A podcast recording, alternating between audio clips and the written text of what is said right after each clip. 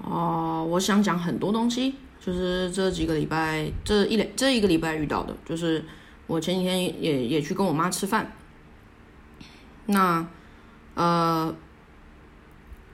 还有很多有关于工作的事情啊，呃，我晚上的时候呢，前一段前一阵子前公司他的业务，我们公司的业务呢，他转行去做猎人头了，然后他发现有一间公司。啊，机会很好，他觉得我很有可能可以上。那我当然是觉得说，我其实看了那个职缺，我觉得我应该是资历不符合的。然后我有跟他解解释说，诶，他们真的不介意我，就是对于一些就是后端的东西不清楚，这他们都真的都 OK 吗？他就他就说没问题，因为他觉得说我以前会的那个前端的产品已经是一个很逆取的东西了。如果你同时又要求后端要会的话，那薪资绝对不可能只能开这样子。嗯，然后他觉得说，如果公司的预算只有这样，还想要请两个都会的人的话，那真的是太太难了。他说，所以我觉得，而且再加上他们是一个 team，所以我的我的顾问呢就觉得说，如果照这样的情况来看的话，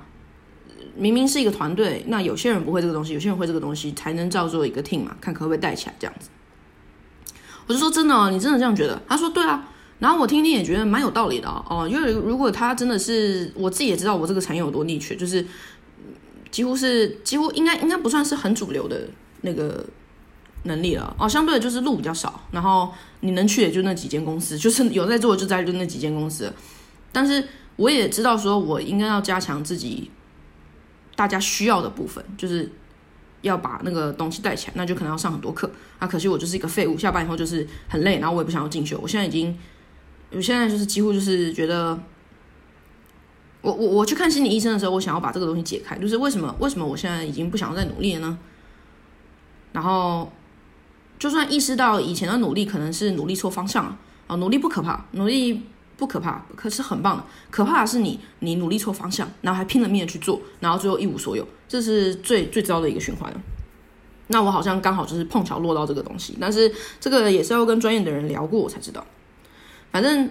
我就照常去看医生，然后拿拿药啊，拿药是拿药归拿药，但是是没什么能治伤的啊。那天拿药，我跟平常一样，就是一直在哭嘛啊，这也不是什么大多大的新闻，那大家也都不敢跟我讲话。然后回家的路上呢，我我就想说，今天也不想搭车，也什么都不想，我就是一路走回家。然后走回家的时候，路上遇到那个呃，就是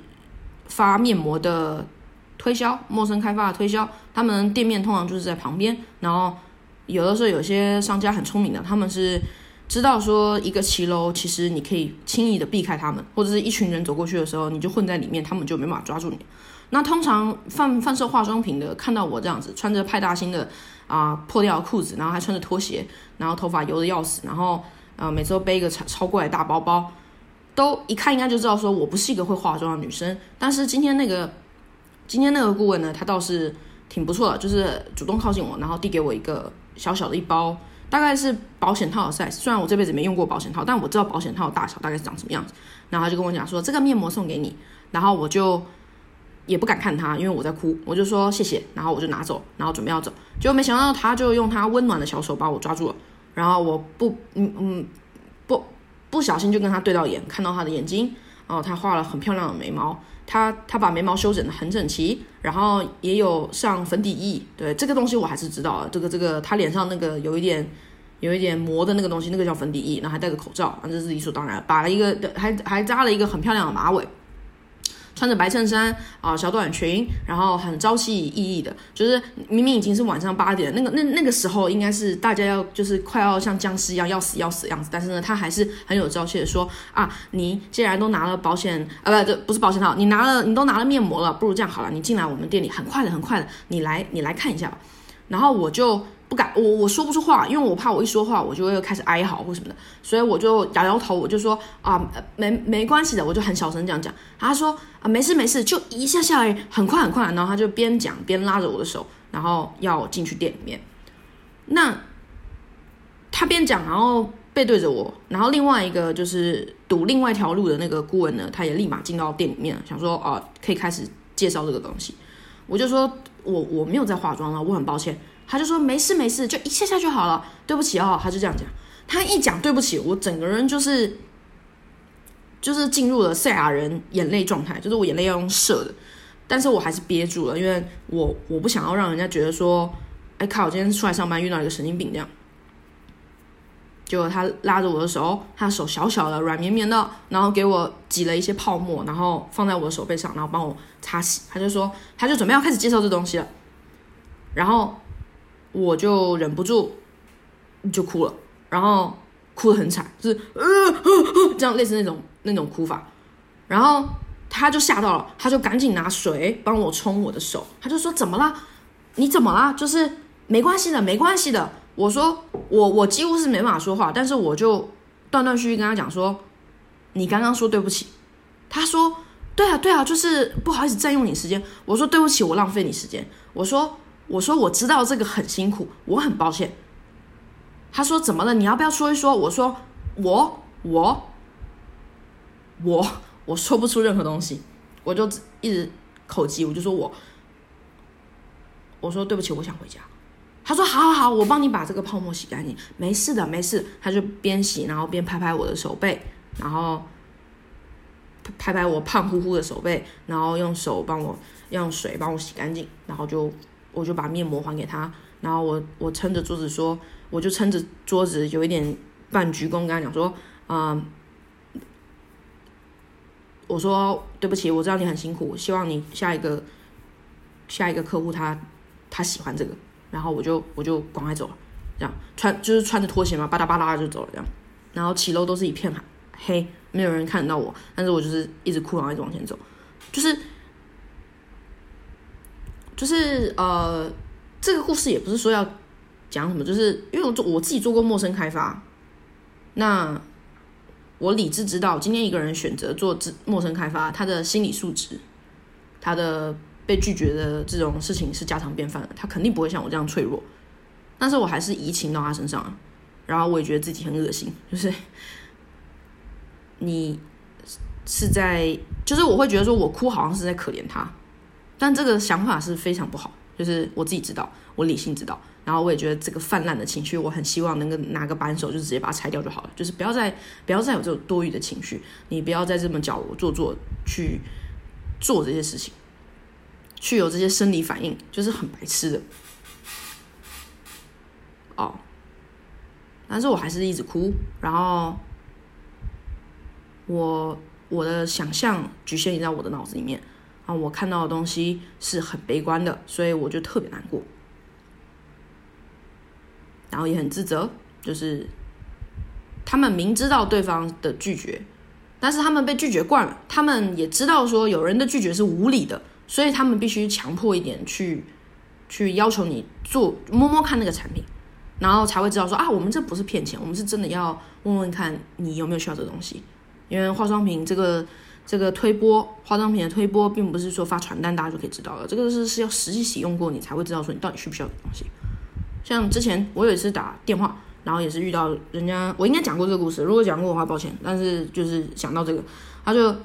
打电话过来，然后就说，哎。呃，我就说哦，我们这边要做发票云端化，你你需不需要什么？他就说，我哎我没有讲这句，我就说喂你好，我我这边是那个什么什么公司，然后他就说不用不用，我们不需要。然后因为那是我打的第三百通电话吧，那天我就我就突然觉得不对啊，我们这样的对话好像有点没什么效率，我就我就直接反问他，我说你是你是不要什么？然后对方也愣住了，他说就是不要啊。我说哦好，然后我就挂电话，然后我就心想说，可是我还没说我要给他什么东西，他就说不要，所以我就知道说这个这个推销的产业是很很严峻的，大家已经被练出了反射性的，就是我不要，我不管你今天推什么东西，我就是不要。那呃，这也不是谁的错吧？就是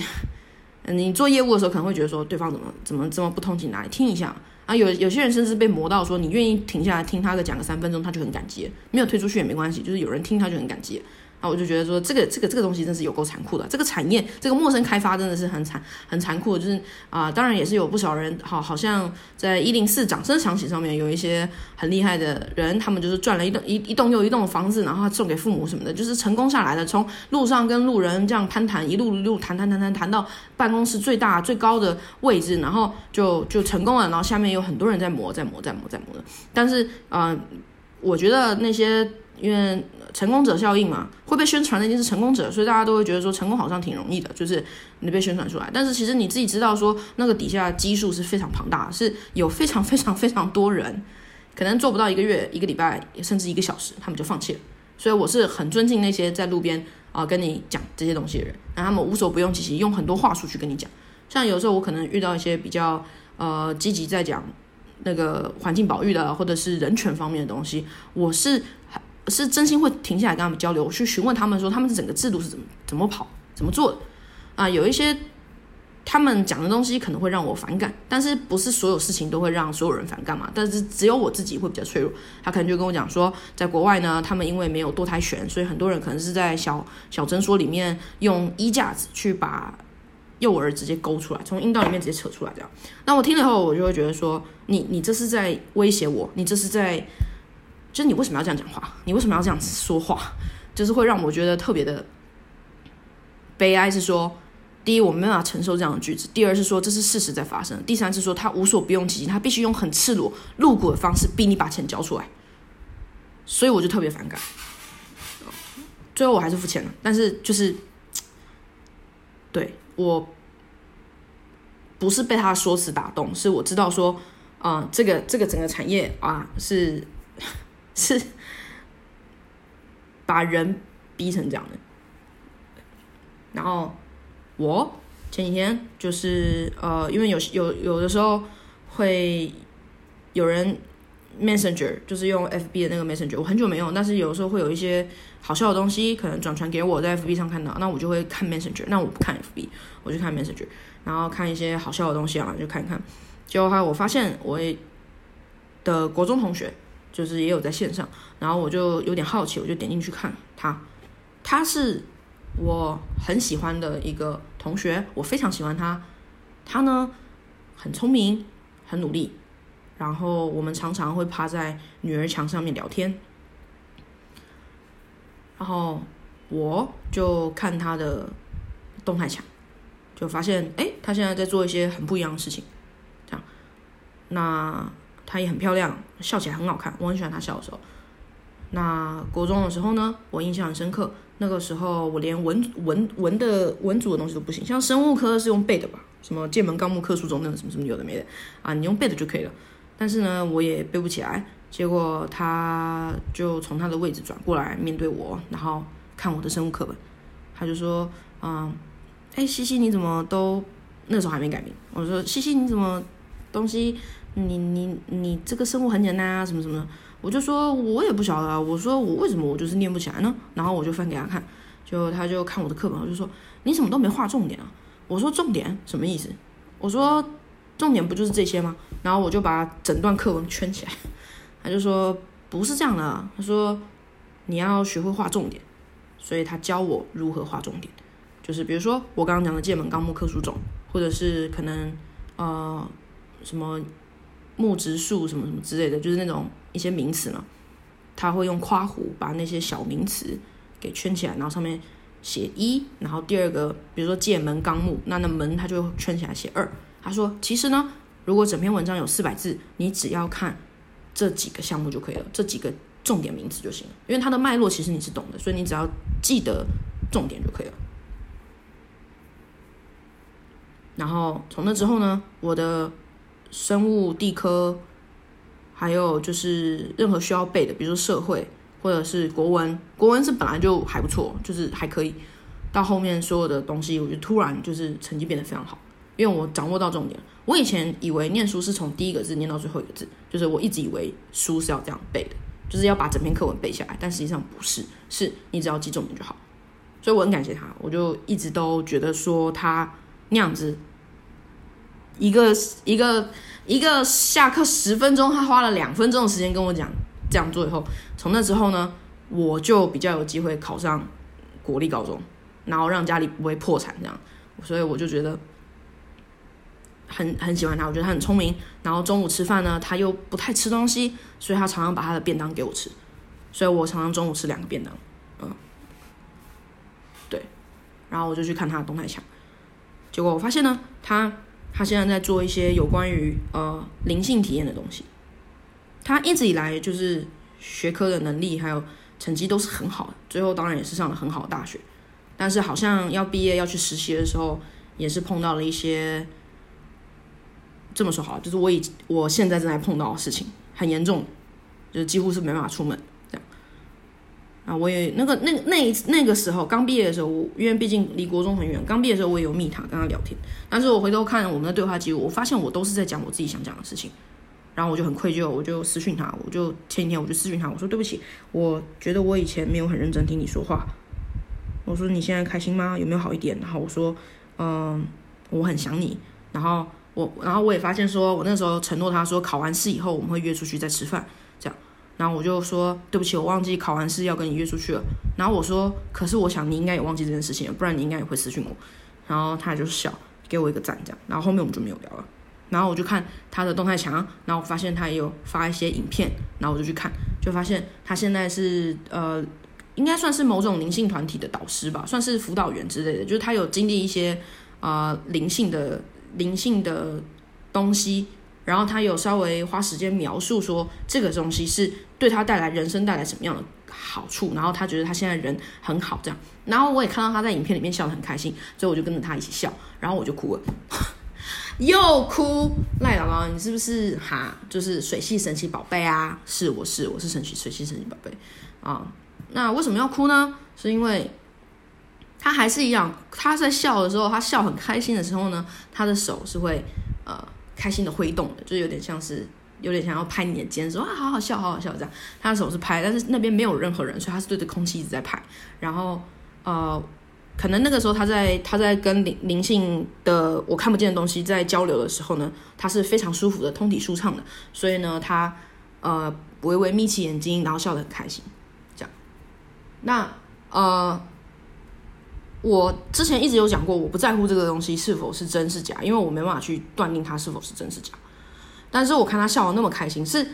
我觉得很 我很已经很很久没有看到成人笑那么开心了。然后我觉得我会哭，是因为我反射性的。想了一句话，然后把自己弄哭了。但是呢，这个是我纯粹个人的感受，是我潜意识里面比较不理性的地方讲的。我心里想说，这个社会又把一个人逼疯了，就要把我的同学逼疯了。然后我想完，我马上打打断自己这个想法。我就觉得说，他现在就是发现了他自己快乐的秘诀，不管旁人看起来有多奇怪，你都应该要。你都不应该这样讲，他没有疯。什么是疯？你能定界定什么是疯吗？然后经纪人那个时候刚好也有传一个影片给我，是超级歪正在讲疯子的定义到底是什么？对啊，疯子的定义到底是什么？你只可以看得出来，他因为超级歪他讲的非常清楚，就是人的那个呃，对于疯的定义其实是有随着时间去做推移变化的，就跟道德观一样，那东西是浮动的。以前的人觉得说你不信宗教是异端，那就是疯子，然后甚至会有猎巫行动或干嘛的。那现在当然不是了。以前我们还觉得同性恋是病啊，是疯子，是精神病。那以前我们也觉得说，就是呃，可能是流浪汉或者不工作的人，他们就是疯子，就会被关起来，然后被教育说必须要工作。你看现在我躺在家里也没怎样，就是也不是个病啊。就是我们理智的知道说，呃，社会必须运作，它不能所有人都罢工，所以那也是操控民众的一种手段喽。那我现在不工作，是因为社会还会有一点呃弹性空间，让我可以待业，让我再去找其他工作机会。那你不工作，你也可以用其他手段活下去。比如说，可能有人愿意就是给你钱啊，然后让你去做一些别的事情啊，你可以自己做平台创作者什么什么之类，反正就是有各式各样的多元的方式，让你可以去有你独特的生产力。那能不能兑现这个东西是后面讨论，基本上是不行啊。但是呃。现在看起来跟以前工业时代前的事情比起来呢，我们现在确实是自由许多了。用比较的方式来讲的话，确实是这样子的。那我也挺开心的哈，我们就就就就已经算不错了，就还可以啦，这样子。他，对，就是知道说毕业了不会再见面，但是因为 F B 的关系，就是或者是一些社群平台，你可以看到以前的人，然后。你的记忆还停留在他国中很很就是那个笑嘻嘻，然后跟你讲一些啊，今天的数学题目怎么样？然后或者是跟你讲说，哎，你上课不要一直讲话啊，你会影响到我念书啊什么的。然后就现在他他现在就是已经完全踏上完全不同的路了。他现在就是呃专心的在做这个东西，然后让自己快乐。但是我当下就是觉得说，看看看看这个社会，你又你们又把一个人给逼疯了。然后我就觉得说，下一个会是我。这个我要跟我的心理医生讨论。我不知道为什么我会有这样的想法，这样是我我自己理智知道说这样评断别人，就是我的潜意识来讲，可能还是会有一点呃没有想象中的这么公正开放，就是还是会有一些世俗的很局限的想法，那样是不好的。我不喜欢这个东西，我要把这个拔掉。我也不会觉得可惜啊，他快乐那就最好了，他快乐是最好的，这是最重要的事情了。只是我没有看过这个快乐的方式，我也没有看过，呃，我看过这样快乐的方式，但是我没看过这个发生在我的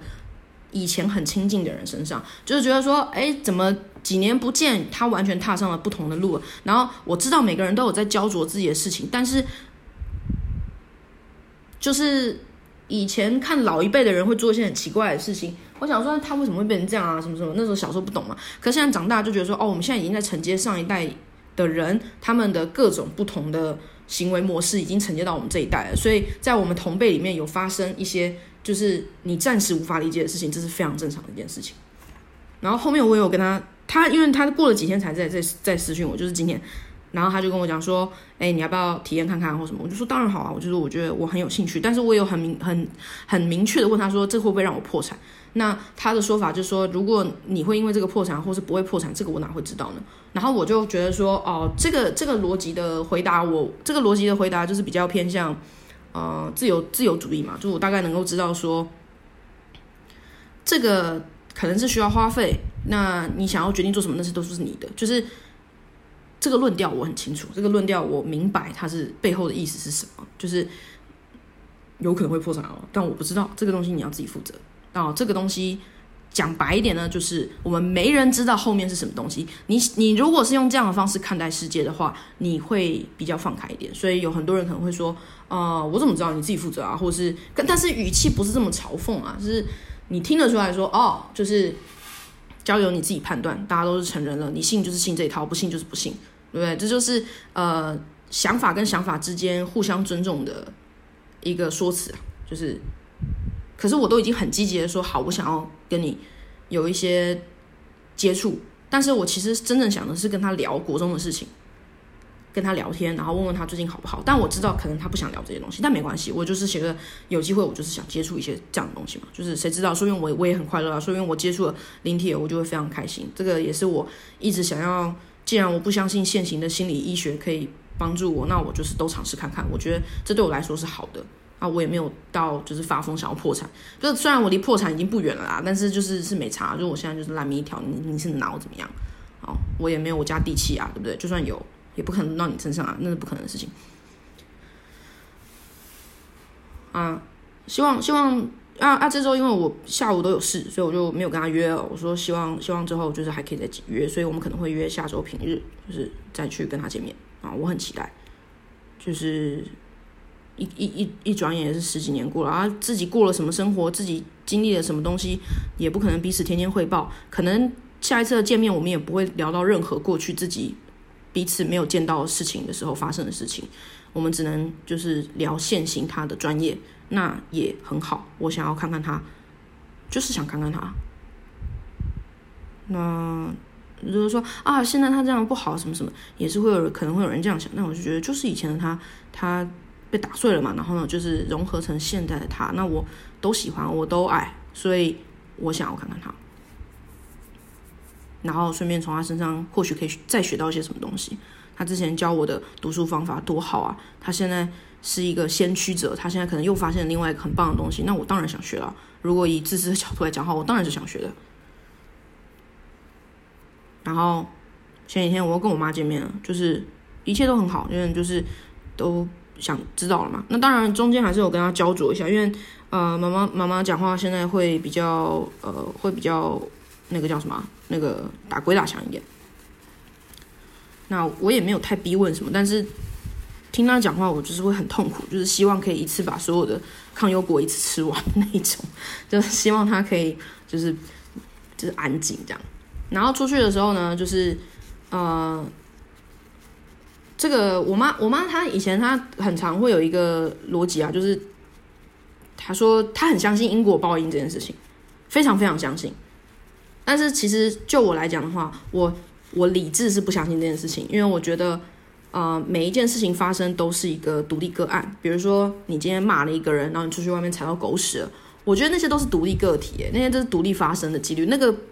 绝对不是因为说你刚刚骂了他，所以你现在出去踩到狗屎。不是，我不相信这个句子，我不相信，然后我也拒绝相信这件事情，因为我觉得那这样世界好像会乱了套，就是有点像是，嗯，好，那反过来讲说，好，那我今天帮别人做了一件好事，那等一下可能就会有福报到我身上喽。就是我我不觉得它这么是这么一比一的东西。我觉得在资本主义的世界里面，杠杆是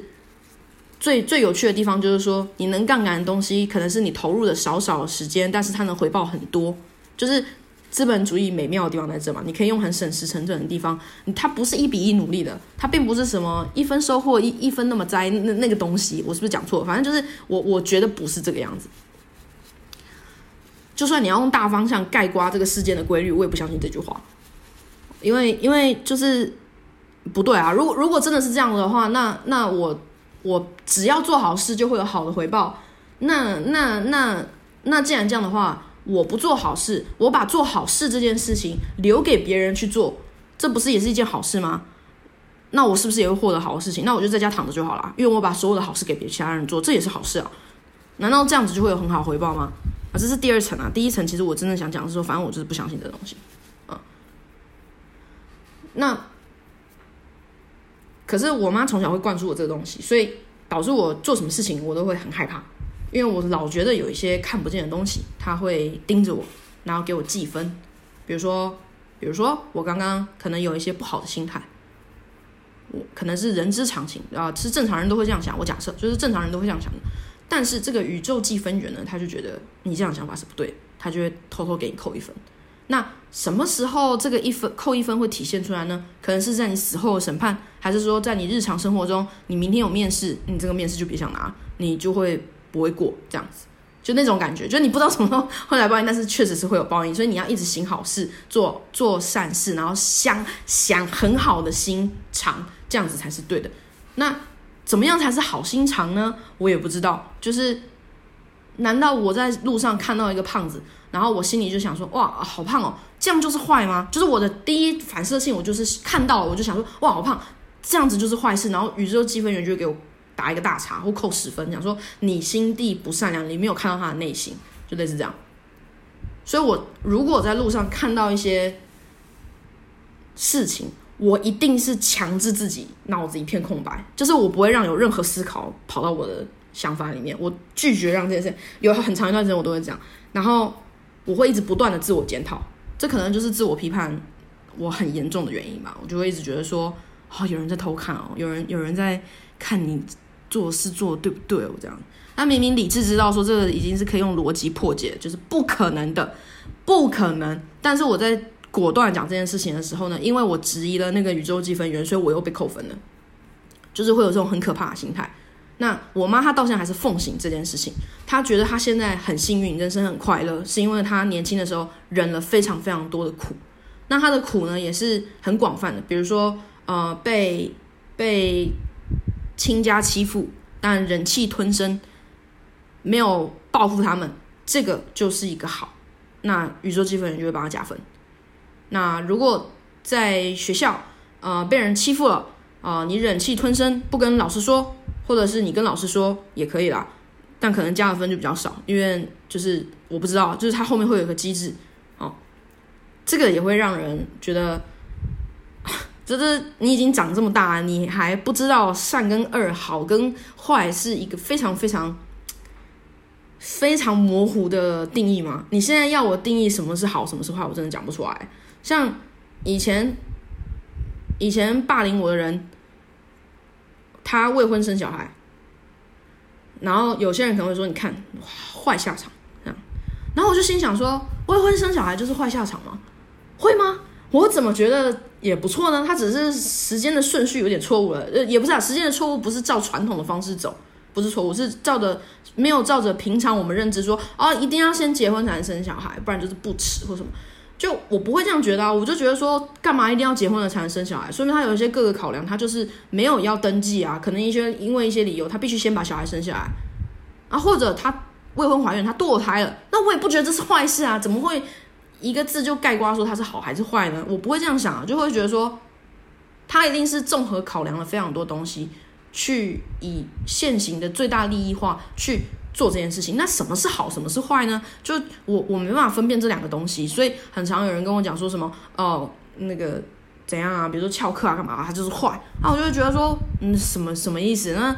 那个。贾博士呢？他不是哈在车库干嘛的？然后现在你手上的那个东西，对不对？会发亮的，那不是那不是萤火虫砖头诶，那个是很厉害人类发明，还改变了所有我们获取资讯的方式。虽然我们都拿来在看抖音跟 Netflix 或者是在看 A 片，但是其实就是有帮助人类在消消消费上面，还有或者是呃经济促进，或是人的吸收讯息。的快速上面有很棒的帮助啊，就是这是让我们更方便，确实是啊。那因为它翘课，所以它是坏嘛？就是这东西，就是这我都觉得我自己在讲废话。对我，我不能再扯这件事情了。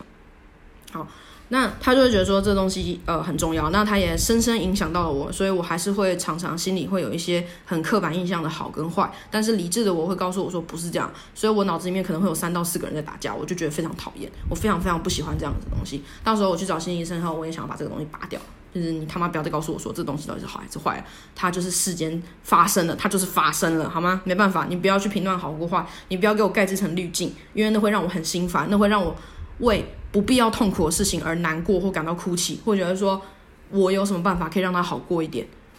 这些我都不要，就是麻烦请不要跟我做这件事情。然后，但是我妈她没办法理解这件事情，她就还是觉得说。世间有所谓最好跟最坏的事情，最好就是你生小孩，然后你知道那些东西，然后你会觉得很幸福什么什么的，然后有个稳定的工作，不要一直换，但是换也没关系，因为一直换工作就意味着说，呃，你可能有跳槽的资本，这样，所以他现在也没有说很介意我，就是一直没有工作，或者是做没两下就走了这样，但是他一直很希望说，如果你接下来找到工作，麻烦你好好在那边蹲蹲个三四年、四五年，好，然后。不用再努力了，不用再进修了，你就是待在那边。可是，在社会打滚的我，我知道，如果你真的选择那样做的话，呃，可能就比较不符合我饥渴的个性吧。就是我我会很痛苦，我没办法安逸的待在一个地方，我会我会想要去做一些什么什么东西，然后去暂时满足自己。哦，像是对着手机乱吼乱叫，类似这种，我就会很想要去做这件事情。啊，很明显就是我跟我妈妈，我我妈有很大的价值观隔阂，就是这是无可避免的哦。他们他们那一代刚好是遇到我们这一代，刚好是价值价值观崩解的，然后我们现在正在重建的过程，所以正在缓慢重建的过程，所以他们可能会觉得有很多东西是哎无法理解为什么我会这样想。然后像是他就是也不明白为什么我要一直纠结于人为什么要活着这件事情。他觉得很纠结，但是我我我自己已经过了，我现在没有在想这件事情，我现在只是在想说，我在现世我能不能找到一个不会让我觉得太简单，但是又有一定困难挑战程度的工作，然后让我很满足的沉浸在里面，然后进入心流模式。我现在只追求这件东西，我没有在纠结说人为什么要活着，因为那真的太蠢，你都已经来了，那个是没有答案的，你就不用纠结了，就是。呃，当然，如果还在纠结的时候，人家一句不要纠结，那是你就不纠结，那是不可能的事情哦。这个是可能是短暂的重新开机吧，你就是要接受这个东西缓慢的过去。当然，你一下跳出来那也是最好的，但是我自己是觉得说，呃，没有那么简单。然后人的人心的状态是很难被一下子一一破解的，不知道心理医生做不做得到？希望可以。下一次我就是也会去问问看心理医生可不可以讨论这一部分，然后。他就觉得说，嗯，为什么要这么执着于这件事情呢？然后我就跟他解释，我说，因为呢，如果你看以前我们的人类生存，其实是会有很强的宗教信仰，或者是有一些架构去合理解释人生存的东西。比如说，我我知道我讲很抽象、智障，就是比如说像以前可能。呃，是亚里士多德那个时代啊，不是柏拉图那些时代的时候，他们可能会觉得说，呃，人是四元素组成的啊，有水啊，各种液态或什么。那如果你这个人水比较多，可能就是一个呃，诶，是多愁善感吗？还是什么？反正就是他们自己有一个逻辑去解释说，啊，为什么人会有那样的个性，会有不同的肤色，会有不同的什么什么什么东西。那当然，现在听起来会觉得说啊，不是嘛？因为我是是有是有那个基因基因 DNA 之类的东西去决定这个东西的。那我也会有一套说明说啊，地球是宇宙中心啊，或者是有神啊，然后帮我们造出了一个这个地球嘛，然后让我们生活在这上面。那这些东西就不会让人们去质疑说，哎，到底为什么要活着？然后我们这样子被有上下阶层的奴役的生活方式有什么问题？这样，因为有答案了嘛，那大家就是过自己的生活这样。可是随着时间越来越变化，你这样一路这样下来以后。开始，这个世界的主流开始是以科学去辩证这东西是否真实 （true or false），去看这个东西是否正确。慢慢慢慢，这种以信仰啊或者是信条为核心的人生价值观是慢慢消失的。所以，接下来人挑战的挑要接受挑战的东西是，我们是面对没有任何答案的问题。去活下去，人之之所以以前人会觉得说生小孩或者是做什么事情养家活口是最大的责任，是因为他们的价值体系、他们的想象对世界的想象是很完整的、很小、很小、很完整的，所以他们不会去思考说为什么人要活着，然后越来越多人罢工，然后越来越多人就是安静的离职。可是到后期，这些东西是破灭了，大家信仰方面的东西是很自由兴盛的。它不再能完整的解释所有的事情，像圣经里面有很多东西是可以解读成我们现在用科学方式去解读，他会觉得说，哎，这也太瞎了吧，不可能吧？那它到底是神话还是真的呢？是是是什么？耶稣可以在水上走，那这东西到底是怎么做到的？就会有科学去质疑它，然后他就开始动摇了，那基根就越来越越来越薄弱嘛，所以我们就开始面临了一个全新的，就是嗯。好，你当然还是可以想象说啊，生小孩就可以完整你，然后这就是人一生的最最大的利益跟意义。可是那是对于你来讲，我亲爱的妈妈，那是对于你来说，那我的意义可能不是这样。如果我选择不生小孩，你说也很好，但是可能就会体验到一个完全不一样，但是差一截的人生圆满，就是我的 level 有差，生小孩跟没生小孩的那个 level 是有差的。那我不认同，但是他脑子里面就是已经写死这个东西，这个已经写死了，他是没办法被改变的。然后我就会，光是这个东西就我就不会再跟他沟通了嘛，因为就知道不，他他听不懂，然后我也我也没办法接受说唯一的价值是这样子，那也太可怕了吧？就非要生小孩才能那个的话，那不不婚不孕的人不是很惨？然后，对啊，就是那不是很惨吗？但他就觉得说不会，我们家的人呢，因为以前做了很多善事，所以我们不会不婚不孕，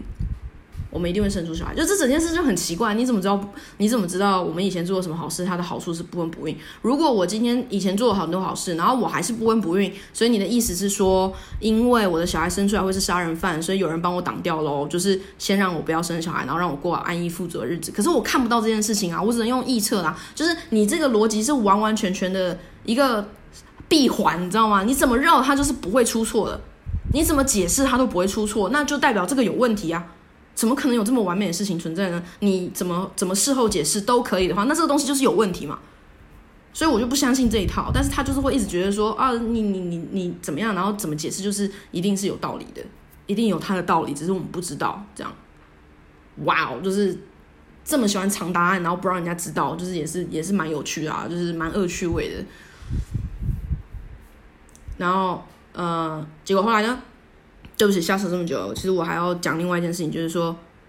呃，我就跟我妈解释说，妈，你现在没有安全感，可能是原生家庭造成的。她就有点听不懂。我就说，就是我觉得就是原生家庭的遗毒啊。你可能会觉得说，怎么我们家好端端的就蹦出了一个这么奇怪的女儿，就不结婚，然后讲话又又男人婆似，然后又不温柔，然后整天讲一些怪，好像怪力乱神，但是又不是的东西。我说：“难道你以前做了坏事吗？”他说：“没有啊，你很好啊，你非常好啊。”那我心想说：“OK，你觉得好那就好。”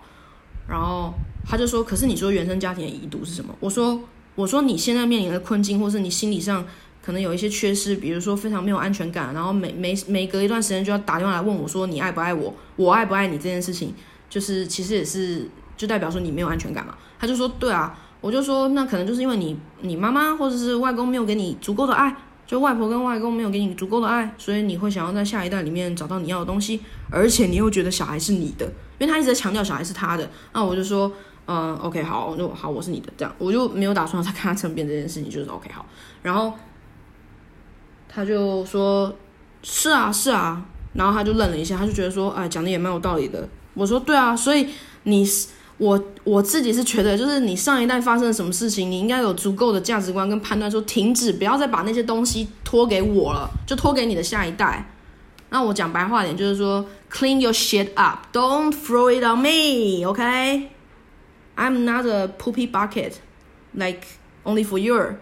我有自己的，我有自己的 poopy bucket。很多的，这是外面有超多 poopy bucket 的，我而且我超爱就是把一些不是 poopy 的东西放到我自己身上，就是可不可以不要再给我其他额外的压力了呢？就是我以前很喜欢，也乐于倾听我妈抱怨一样的事情，因为我觉得她没有人可以说了，所以我最大的作用就是坐在那边听她讲，然后眼神不要有任何的飘忽，专心的跟她说，我我很在乎她，然后你说什么我都是认同的。你有任何就是心里不舒服的地方，不用担心，还有我这个小女儿在。但久了以后，就我现在长大嘛，就是也觉得说，，OK，这个人是没救的，就是没办法。我我因为要不是因为她是我妈，不然我不会花费大概从国中开始就一直在听她讲，然后一直劝她，但是劝不理嘛，然后就是到现在，现在我都是会很直接打断她，我就说，呃，我觉得想法不是这样，这样，这样，这样。那她当然会得到一些新的启发，但是就是没有往前走，我们就是没有往前走，我们下一次见面话题一定还是会那样子。那就就让他讲，就是他需要发泄，那就让他讲。现在已经不是解决问题了，是要让他发泄，所以我就会让他讲。结果后来，他就以前呢，他常常讲到一个点的时候，讲到原生家庭，讲到一个点的时候，他就是没办法再继续讲了，他就会开始哭。我就会说：“你你怎么了？是不是以前有发生什么事情？”他说：“没什么，就是长大以后再跟你说。”那一路到现在，我已经快要三十，就好像终于符合他长大的定义了，所以他就有跟我讲说：“因为呢。”他小时候呢，呃，外婆，还有他的亲弟弟，啊，外公早走，外公早走，很可惜，我很想见见我外公，但是没有机会，因为我妈常常说我的样子很像外公，然后感觉个性也像，就很可惜，没有机会见到。啊，外婆呢，还有我的舅舅，就是会一起打我妈，然后我就。我就呃，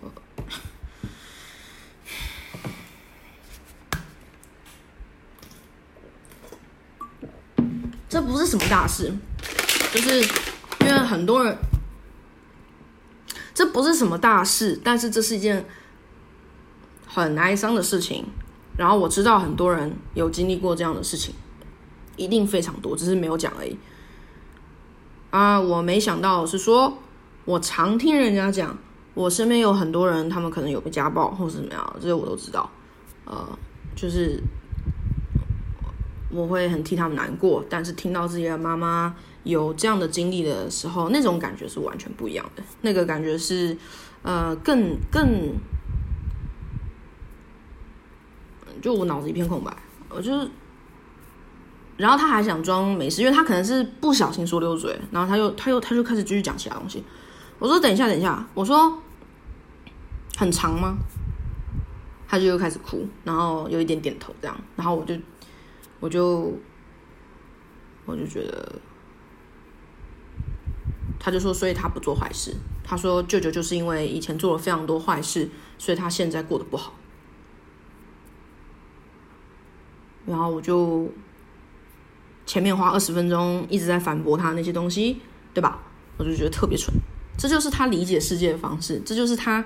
必须让自己心情好过的一个方式，这就是他为什么每天要强调一百遍，他现在生活过得非常幸福，然后他的家人是最优秀的，因为他要合理，在这个他的坚硬的逻辑架构底下，他必须要合理化说，确实是有个宇宙积分源，然后他没有做错事，他没有对不起家人，他做的事情都是最好最对的，然后明明他的小女儿其实是有一点怪怪的，就是可能不是世俗说的好。非主流，但他不愿意承认，然后他也不愿意承认说，我有一个女朋友，他也不愿意承认。那我我是没有强迫他承认，因为我觉得，呃，要人家强迫要强迫一个从这个时代走出来的人接受这件事情，有点太残忍了。所以我通常也避免在他面前提这件事情。只是有一次，他就是一直逼问我，一直逼，一直逼，一直逼。然后我才能跟他讲，就是哦，我觉得直女都很笨，你知道吗？就是就如果好，我现在跟所有的直女跟直男插播一则消息，就是如果你今天问一个人的性向，他没有正面回答你，那百分之八十，他可能不是俗称的。直女或是直男，他可能在情就是性向光谱上面快乐着溜滑梯，他也不知道自己的状况，或者他现在可能是有变化，或者是他的性向是开放的，仅限于没有正面回答说是或是否啦的人。我觉得啊，就是没有正面回答，通常就是八九不离十。可能他现在有难言启齿的稳定关系的对象，可能刚好又是一个女生，但他不觉得自己是一个同性恋，你懂我意思吗？就是他。现在不是一个纯正的直男或直女，没有正面回应，就代表说他可能是有这个状况的。但是直男直女好像无法理解，他们还会一直问说：“哎，所以到底是怎么样啊？你到底是有没有男朋友啊？什么什么之类的。”然后甚至不会改问一个问题说：“那还是说你是跟女生在一起？”不会，他们就只会一直觉得说你没有男朋友，可能是有什么其他的隐情之类的。不是没有正面回答，就代表说他的性向，他还在搭，他还在溜滑梯，他还在彩虹上面快乐的游玩，好吗？就不要再逼问一些智障问题了。对不起，然后，嗯，对我妈就是一个笨蛋侄女，她就是一直在问。然后有一天我就说，我都已经讲了，妈你可能承受不住，她还是要问，所以就可能是需要一个肯定吧，心里可能有一个底啊，可能有个底，因为她已经问太多次，就拒绝回答太多次，她可能有个底，但她还是要亲口听我说，她才能确定。好像这是另外一件事情，可是，嗯，她就就哭嘛，然后突然又开始笑。这样然后我就觉得说，哎，就是就是这样啊，就是他就是，所以他的不安全感，还有什么什么的，那个给我灌输了一些奇怪的、很一分为二的价值观，让我没办法有灰色地带，让我可以躲在灰色地带的空间，然后让我花很多时间跟他解释社会不是这样，或者逻辑世界不是这么简单的时候。原来他其实一直坚守这个东西是有理由的，因为那是他唯一的信念。他如果不那样想的话，他会很难过，然后会觉得说这世界上没有没有所谓的报应，或者是没有一个平衡，没有没有善恶或是惩治的一个规则的话，他会无法理解。他会觉得说，为什么这样的人就是我忍气吞声了，可是为什么他还是能过这么好的日子呢？然后我妈也有说以前。舅舅开公司，还有在全公司面前就是羞辱我妈，就是用骂的方式这样子。那在这之前，他其实有一直问我说要不要跟他一起去韩国，但是我没有去，是因为我我我我我都不知道我妈有被打这件事情，这些我都不知道。那我之前之所以拒绝，是因为我怕我看到他们我会一直哭，因为。呃，我不想要让他们觉得说我现在有很，我现在是水系神奇宝贝，我不想让他们知道这件事情，因为呃，就是没把自己照顾好的感觉啊，就是，然后我不想让他们看到，然后我也不想跟他们解释，而且我很怕他们会不小心说出一些无心但是会很伤害我的话，比如说他们现在日子过得很不好啊，都没有得什么病啊，为凭为凭什么你现在在台湾过得这么好，然后你还有病这样子，对，就不想要让他们有这样的感觉，所以我就没有说。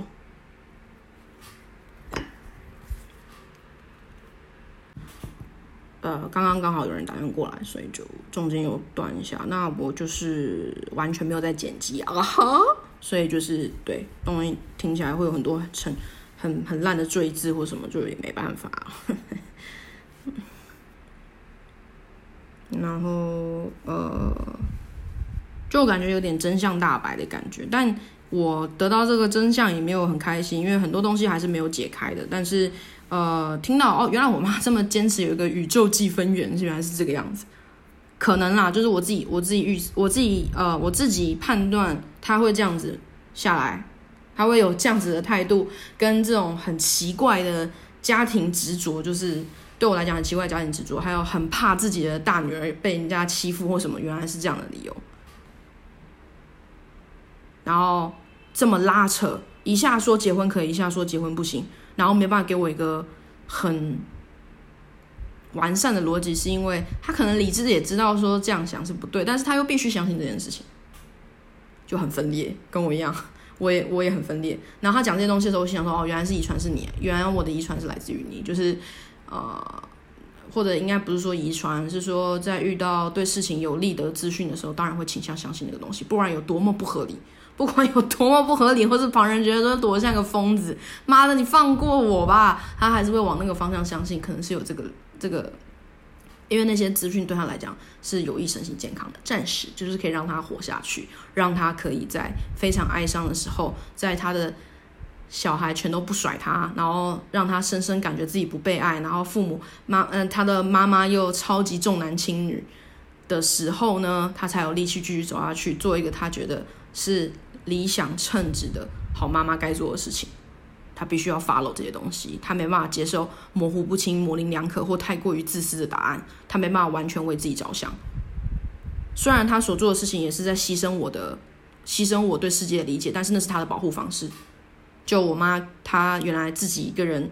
哭，或者是她有很长一段时间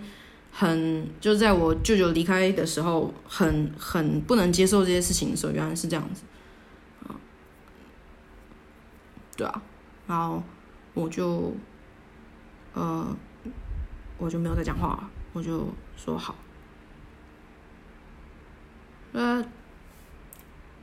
有些人会觉得我很墙头草啊，就是跟人家讲话的时候，我很我很常会，呃，顺着对方的话讲，那是因为我就是在防这样的事情，因为你不知道他这个故事后面是什么故事，然后如果你太。直觉的去批评他现在听到的故事，或是讲你的断论的话，他可能会受伤。所以我都是听的当下，可能讲一些不着边际的事情，然后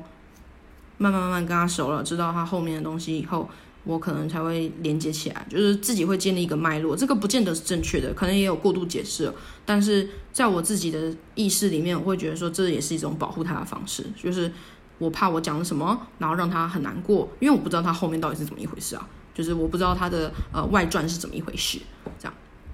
然后我就蛮庆幸，还好以前我都是倾向听我妈讲话，然后所有就是不解还有抱怨，我都是喷到 podcast 上面的，我没有太直接的去逼问他，或是逼他要道歉，跟我道歉说你以前不投资我都是你的错这样子，没有逼他做这件事情，因为那只是在我认知里面不平的事情，但是他其实可能有很多考量，是他那个时代带来的，他没办法做决定。对不对？我这个时代就是告诉我要干嘛干嘛，我也没办法，就很自然而然就是发生了，好不好？我你要你要有很很有意识的为自己做决定，然后没有被社会影响，这是非常困难的一件事情。OK。是不可能的事情，大家都在加班，你不加班，你就是准时走出去，这也是需要很大的勇气的。大家团购买饮料，然后你偏不买，这也是要很大的勇气，因为很多人会问你说你为什么不喝饮料，就类似这种，这也是需要一些啊，你还要想好说辞，你不能就是直接讲说啊，嗯，对你可能还要讲严重一点，说我有糖尿病，对方才会说哦，对不起，这样就是就是。有的时候，一个完全自己做决定，还有自己觉醒的空间是很小的。是，尤其是像我这种意志软弱人，然后又怕人家问的人，我就特别会想要依着大家，所以我就是一个该死的墙头草。虽然我做的事情就是也是很远离他们啊，然后让我妈伤心，伤透她的心，但是这我不远离他们，我会死掉。然后接下来，因为因为因为就我们逛街嘛，我就带我妈逛街，然后。看什么东西有什么？那我还是有一滴咪咪咪的存款，所以呃，就是自从我大学毕业以后，我没有给孝心费，我不给，因为我给不起。哦，但是呢，只要出门，我一定会请客，就是家里人吃饭，我一定请客。啊，有有有姐姐在，可能没办法，因为姐姐就是她会抢着请。哦，那这也是我妈的一个孝道实践的一个方式。她认为说，小朋友长大以后，呃，应该要就是出去吃饭，一定是小孩请客。这是一种孝道，或者是你给家里孝孝心费，然后带妈妈去游山玩水，有带爸爸去，爸爸就算了，但带妈妈出去游山玩水，这是很重要的一件事情。那这样的话，宇宙积分员就会给你很多很棒的分数，因为只要你对妈妈好，以后你的日子绝对是好过的，这是他的逻辑。然后他也再三跟我讲过，这个没有自肥，是他真的发现，他从以前到现在，因为不管他妈妈对他多坏，他都对他的妈妈特别好，所以他现在生活才会过得这么好。那我先不质疑他现在生活到底好不好，但是呢，他既然这样相信，我就顺着他，就有一点赌气啊，我就会觉得说，我又不是付不出来，干你娘！我就觉得说我就是付得出来啊，所以只要出去，我不管多穷，我一定就是付到底。然后我们那天就是去喝一零一的咖啡，然后我就打开菜单，然后我就想说，哎，洛宁牛奶还不错，然后就看一看三百六，然后我心想说，呃，就是虎躯一震，但是只有震一下下，然后我因为我妈有跟我讲过说，没事不要把钱这种东西挂在嘴边，就是你你要喊很贵或干嘛的话，这是很没有出息的。所以我就什么话也没有讲，我就给我妈点，然后去吃那个鼎泰丰哦，就我也是点，因为我我不喜欢，其实还有一点是我不喜欢我妈给我付钱，是因为就是有有东西给她说嘴的感觉，就是她就会说。啊，还不是靠妈妈什么什么之类这种，我就不喜欢这种话，或者说我不孝顺，我也不喜欢这个这句话，就是而且我又没给孝心费，这已经是非常丢脸了。而且红包我是有一年有给，有一年没给的，因为有的时候就是我很常会换工作，那可能刚好没有年终，以前有年终就直接包一包就给他，但现在没办法，我就不是随时都有工作，然后他。前一阵子因为确诊，他就待在家，所以我每天叫五百亿给他吃，还有爸爸就是给他们吃什么羊肉面啊之类，就是他们喜欢吃的那种东西啊，就给他们叫啊。五百亿也蛮贵，就可能一餐就五六百这样。那呃，我的想法是说没关系，就是吃这方面我是绝对不会省的。虽然我不买衣服，也不买鞋子，然后也也也几乎就是什么都不做，但是我吃是绝对不省，不管是对谁都一样，就是吃就是吃，我觉得这是最重要的，就是吃。所以点啊，就直接给他点。然后我妈就反而有点担心，因为她知道我没有工作，所以她就是一直骂姐姐说：“啊，你怎么可以这样？什么什么什么？”但其实姐姐私底下有汇钱给我，对啊，就我妈就说：“啊，你真是好福气，就是姐姐有做这件事情。”我说：“当然啦，姐姐又不是什么，她现在是因为结婚，她很忙，但是我当然能做什么就做什么。而且我就说妈，你标准也太低了吧？我就说她哦。”这个是我们在吃鼎泰丰，然后我点了很多东西，因为我们一整天除了喝咖啡之外，他只吃了一餐泰国菜。然后我想说，他平常在家跟爸爸可能都吃便当，所以我就多点了一些肉啊，还有那个鸡汤之类的，就是给他吃。然后糙米炒饭我也多点了，然后我也点了那个呃红那个包子馅，因为我爸之前跟我一起出去的时候，他其实想买那个红豆的包子馅，但他说谁知道那个包子馅打开来，说不定只有拇指这么大的红豆泥。他就觉得说他不要买，我就跟他讲说好，那我在网络上找看有没有大一点的给你买。然后呢，讲完过两三个月，其实我一直记得这件事情，但我都没有去找。那我想说，鼎泰丰，鼎泰丰的包子应该不可能打开只有拇指吧？而且就算只有拇指，一定肯定也是美味的。所以，所以我就在外带了两个红包子，然后是蒸好，叫我妈带回家给爸爸吃。这样，然后他就说不要，他说这餐他付，他付。我就说不要，你不要付。好，我们就吵这件事情，然后我最后就大翻白眼，我就说不要不要不要跟我讲这些有的没的。我说你想想看，姐姐她从出社会到现在结婚之前，她花多少时间带你出国玩，然后带你吃好吃的，你什么观光景点没去过？我说姐姐是真的孝顺，但是我我没有能力，我最大的能力就是在陆地上，你们吃饭的时候我可以给你们付钱，我连孝亲费都没给你，连这个请都不让我请吗？然后我妈又开始哭，她说：“姐姐是真的很好。”我说：“当然啦，所以你不要再觉得说什么怎样。”我说：“我在赚就好了，这又没有什么多多少钱，对不对？你你想吃什么？反正你以后现在你以后出来就是你以后跟我出来就是我付就对了。但是我没我没办法给你固定的孝心费，我很抱歉，我会努力。但是你不要担心，你不是没有家的人。”我说你出来就是跟我吃饭，虽然我们相处方式很奇怪，我一个月跟你见一次面，我要休息三个月，这是真的，他也知道，我们已经说好，就是不要太密切见面，不然我会我会崩溃。他就说好，我就说说好了，就是不要再跟我吵这个，我觉得很烦，就是一直吵一样的事情，就是又要我孝顺，然后又舍不得我花钱，你选一个定下来吧，拜托你好不好，太太。就是他会在跟自己的。的那个心理世界的规定打架，又心疼女儿，然后又希望你做一个孝顺的女孩，他就会说这是给你福报，给你做福气用的。我说好，我起我付，你就算不讲我也会付。我们从小的教育观念就是这样，我付不跟你拿钱，然后自己想办法存钱，然后进修什么的我也不会求你，就是自己来自己来。我说可是你可以不用那么坚强啊，我说你有我们啊，你要教育我们。就是我这个时候就会开始双标啊，因为我心疼我妈嘛，我就说你不用自己想要站起来啊，你真的需要什么帮忙跟我说啊，我会想办法给你啊。他就说哦，就是我真的很好什么的。那就是你感我感觉跟一个你不得不亲近的人玩一个奇怪的逻辑游戏，然后游戏规则是他定的。然后你也不知道到底怎么样是好，怎么样是坏，但是你只能照着它猜测它的规则可能是这样，然后尽量顺着它。我我现在唯一能做的就这件事情，我没有其他能力了。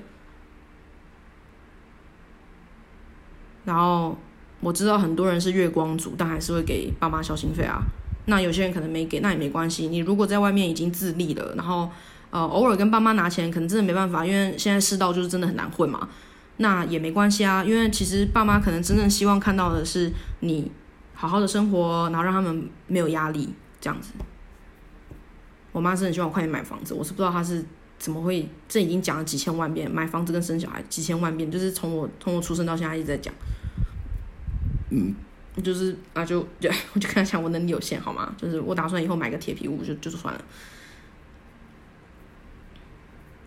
我说我们家就像你讲的啊，就已经很好啦。我说你干嘛一直担心我呢？你不是说你一直都有做好事吗？我也有做好事啊，那就代表我以后一定会有很好的结果啊，所以你不用担心我啊。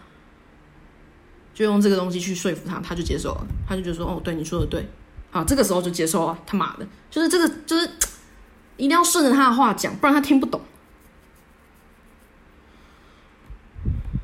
然后以前我会很愧疚，会觉得说啊，我只能请吃饭，或者是嗯，就是或是没办法常常跟他见面，因为我妈的想法是说，就算每天见面，她说只要能见到面就是孝顺。但是我就是没办法，我见到他我会很痛苦，会想要自残。我每次见到完他回到家，我都会非常痛苦。那我能做也就这些啦，对吧？在能力所及。内那可能会剥削掉一些我的生活品质，那也没关系，因为我我可以再复原，但是他没办法再复原，然后时间很快就要没了。然后我也很愧疚，我说对不起，我没办法陪你去韩国。我说我不忍心看到你们的亲戚，我觉得很矛盾，是说已经丢了二十年看不到他们，就没看到他们，然后错过了很多生生长期可能可以一起参与的事情，这些都没了。然后我现在被迫要去看他们。经历完磨难的样子，然后大家生活都不容易，我脆弱的心是没办法承受这样的景象的，我会非常难过。你去一个月，我可能一个月都在哭。我说被他们看到这样子，还有我现在还没有出息的样子，我不想要被闲言闲语。他说没关系，他自己去。他说这个本来就是他自己要去的。我说好，就然后我同时也知道，说我这次不去，可能永远也见不到他们，也不一定。就永远都见不到，也有可能，这我也知道，嗯，无所谓啊。我觉得亲近的人越多，生活越难。就我自己觉得是这样，就是你要顾虑东顾虑西或干嘛，我不要。那这个伤害是比较短，然后又巨大，就就长痛不如短痛。天天看到他们，然后我舍不得，又没有能力救他们，然后我妈也很痛苦，说为什么我们家都没有能力。这件事情我不想再经历一遍，因为以前我就一直想说我要赚大钱，然后把我妈那边的亲戚全部接回来什么的，就是希望可以做到这样子。每每每一个家里一定会有自己的亲戚问题啊，什么鸟狗屎蛋一定都有，但是我的已经算是简单，但是我还是做不到，所以我不想要去面对他们。他们就算什么话都没有讲，什么都没想，可是他们站在那边就是在提醒我无能，所以我不要，我不看，我不想去思考这件事情。就是逃避啊，对我现在就是，呃，最大限度就是，哎，请我妈吃饭，就这样，没了，别别的你不要妄想了，就什么都没有，这样。还好我妈就是目前是没有得寸进尺啊，就是，对，也不是得寸进尺，就是在他的观念里面，他觉得应该要做的事情，我没有完全做到，他也没有太太责怪我，我觉得已经算不错。谁知道呢？说不定真的有宇宙积分员也不一定哦。